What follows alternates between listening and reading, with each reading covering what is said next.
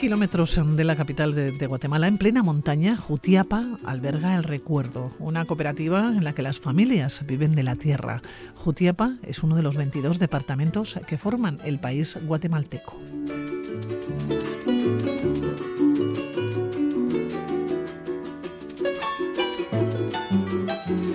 Músicos sin Fronteras eh, tiene en Jutiapa un proyecto con 6.000 mujeres y 1.500 hombres a los que alfabetiza, recupera, ayuda a recuperar su cultura sinca y maya y se trata de empoderar a la mujer.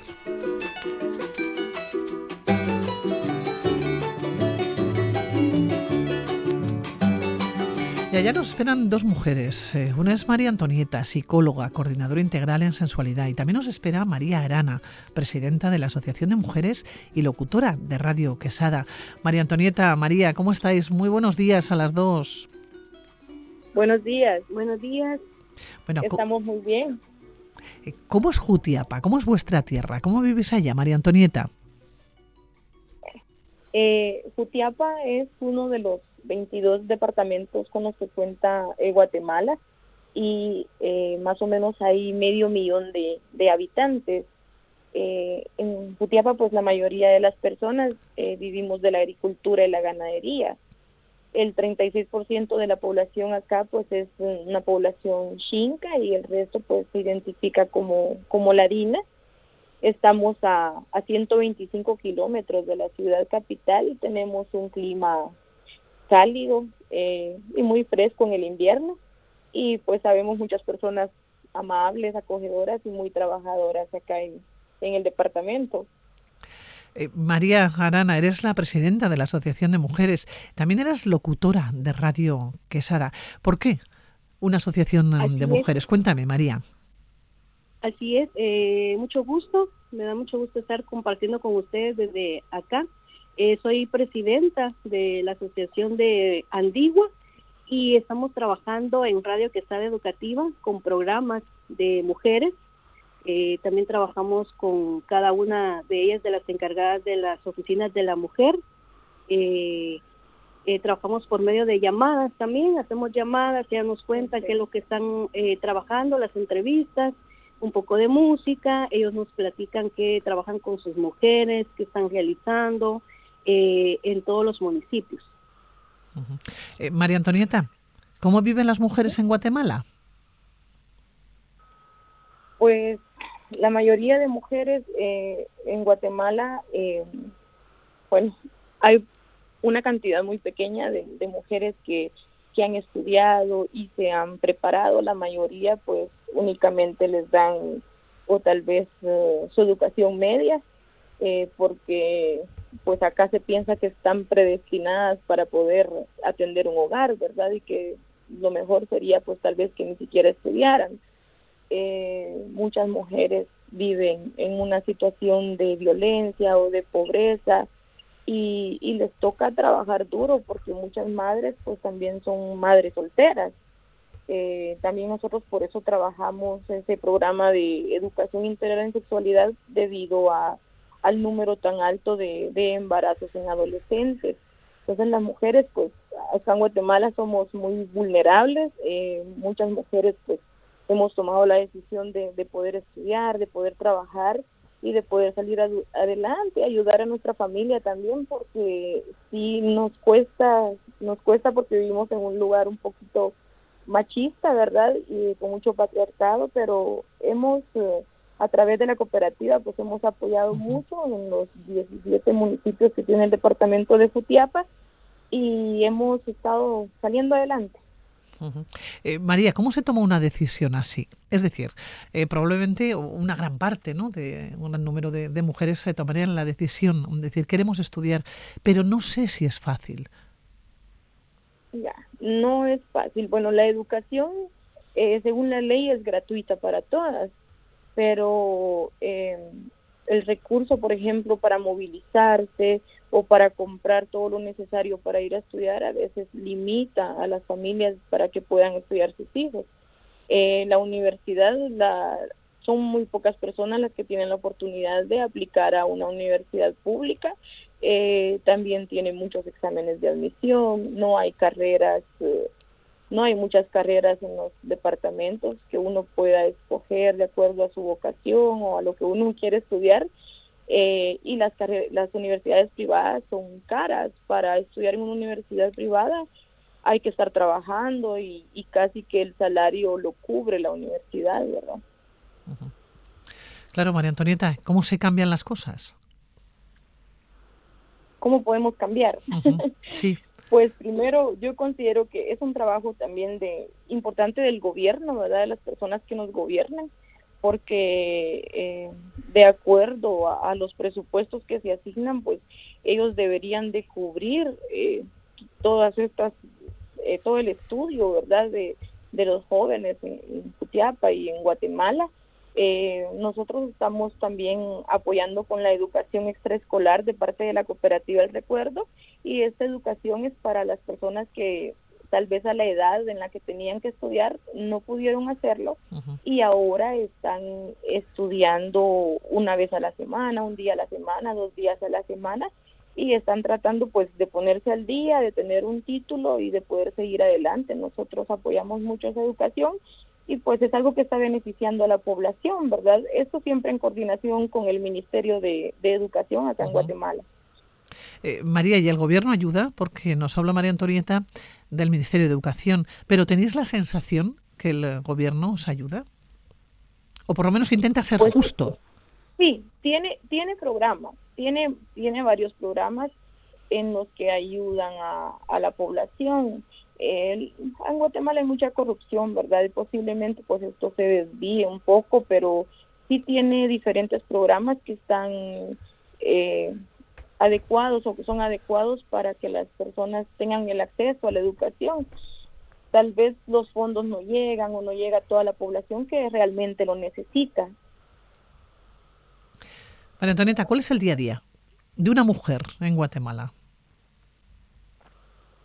Pues en el campo, levantarse y e, es la educación de los hijos, el cocinar, limpiar, eh, hacer los mandados de la casa.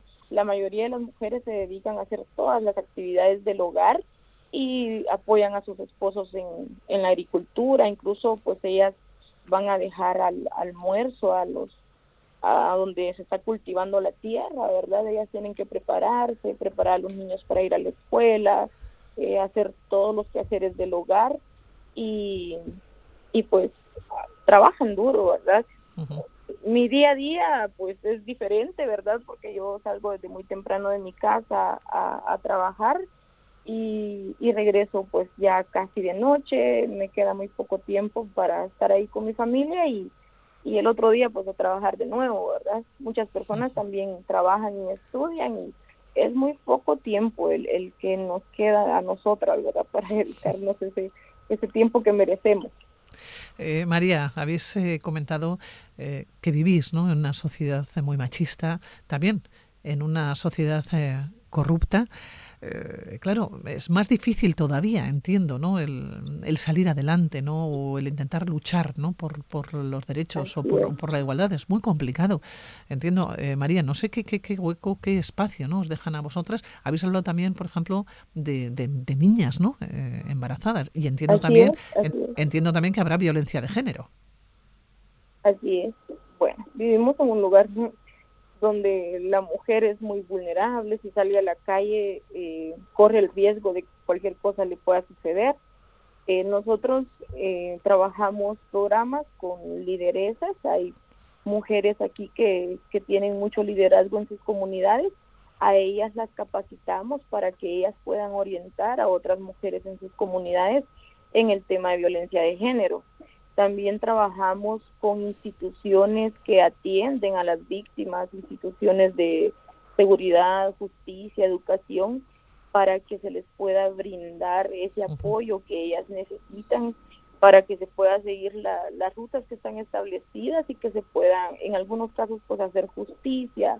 Eh, trabajamos mucho el tema preventivo porque los índices de embarazos eh, por ejemplo, tengo el dato de enero a abril del año 2022 y de enero a abril madres entre 10 y 19 años eh, son más de 24 mil. Por eso nosotros consideramos tan importante trabajar el tema de educación integral en sexualidad para poder reducir también este número de, de embarazos, porque el tema de la sexualidad en Guatemala es un tema tabú, un tema que no se platica en la casa, ¿verdad?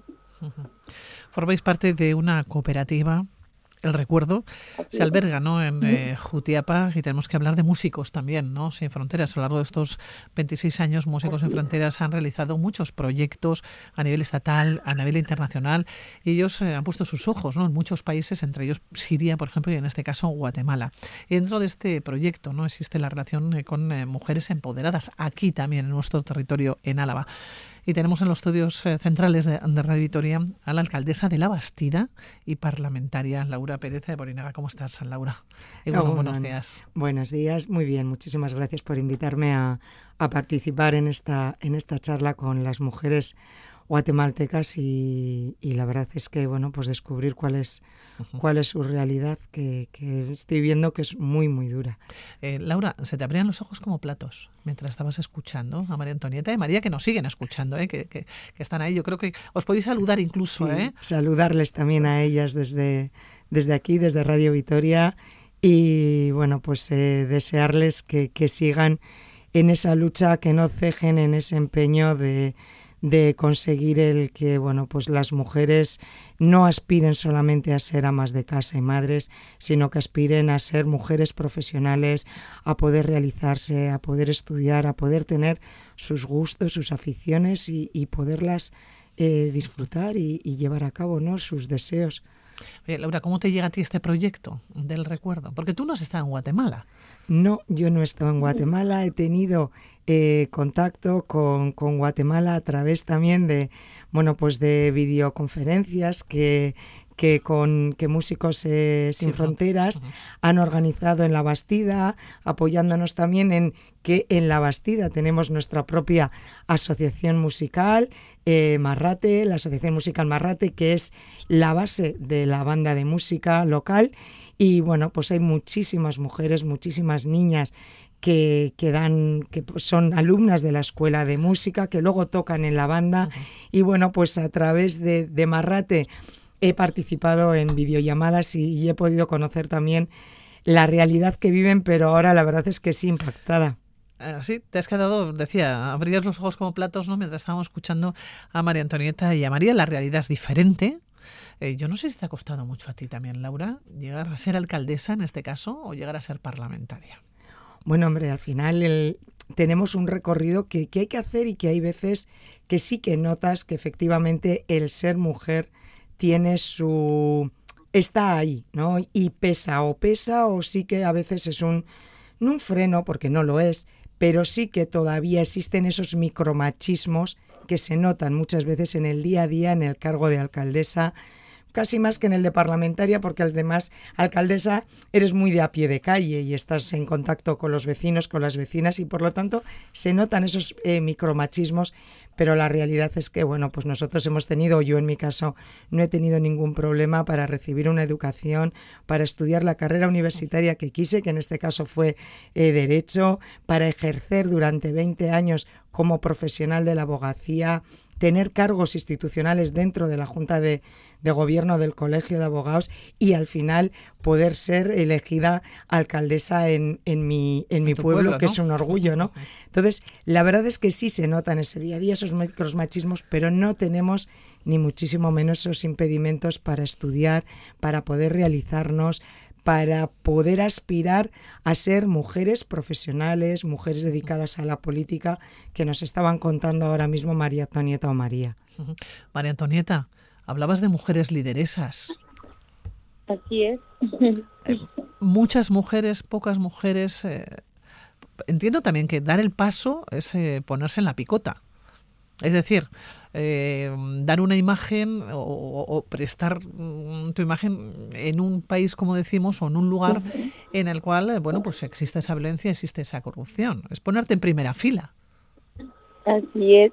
Eh, nosotros queremos eh, saludar desde aquí a Laura y también agradecer a, a la provincia porque nos han apoyado mucho, nos han ayudado bastante y queremos, estamos muy agradecidos eh, porque podemos a través pues de, esto poder ayudar a muchas mujeres. Eh, las mujeres que, que están en las comunidades, nosotros promovemos la participación de la mujer en espacios donde se tomen decisiones para que se prioricen las necesidades que tenemos las mujeres. Sin embargo, para estas mujeres es muy difícil eh, porque muchas veces no les apoyan incluso sus esposos, ¿verdad? Cuando son elegidas en estos espacios. Nosotros eh, capacitamos y formamos a las mujeres para que acepten estos retos.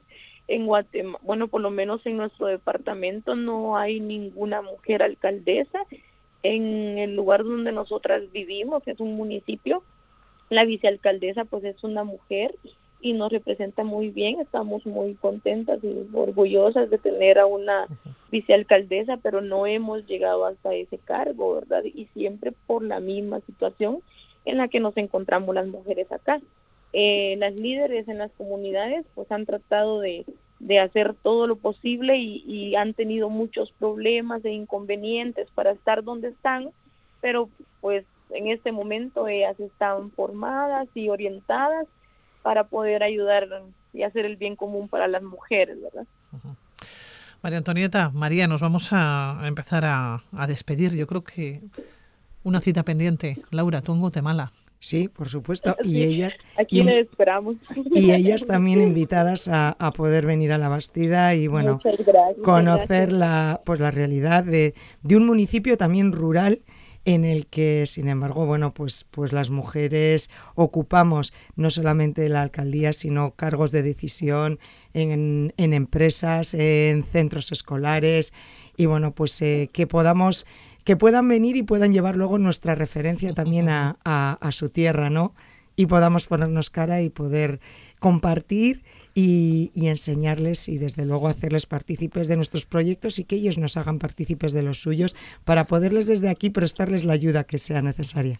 María Antoneta, María, muchísimas gracias. Que paséis buen día. gracias. Gracias. Gracias, un saludo. Un abrazo desde aquí, María Antonieta, María. Muchísimas gracias. Agur, agur. Es eh, rica Escosuri. Un placer.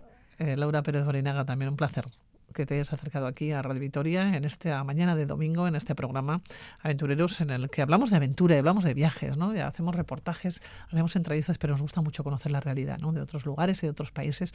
Y aquí teníamos bueno, pues dos eh, testigos excepcionales, ¿no? las dos mujeres eh, de aquel país. Que nos hace muchas veces bueno, pues darnos cuenta de, de la realidad que nosotros vivimos y que es una realidad muchas veces con todos los problemas que hay y la lacra que tenemos, que cierto es de, de, violencia de género, de violencia contra las mujeres, pero sin embargo también, bueno, pues eh, somos mujeres que hemos podido acceder a la educación, que vivimos en una sociedad igualitaria en la que se lucha, en la que nuestras instituciones, entre las cuales yo también me incluyo, bueno, pues llevamos, eh, tenemos políticas y, luchamos por tener políticas de igualdad para las mujeres y la verdad es que darnos cuenta de esta realidad que vivimos a veces es muy importante para seguir luchando por ello. ¿eh? Laura, muchísimas gracias. Buenos días. Es que ricas que.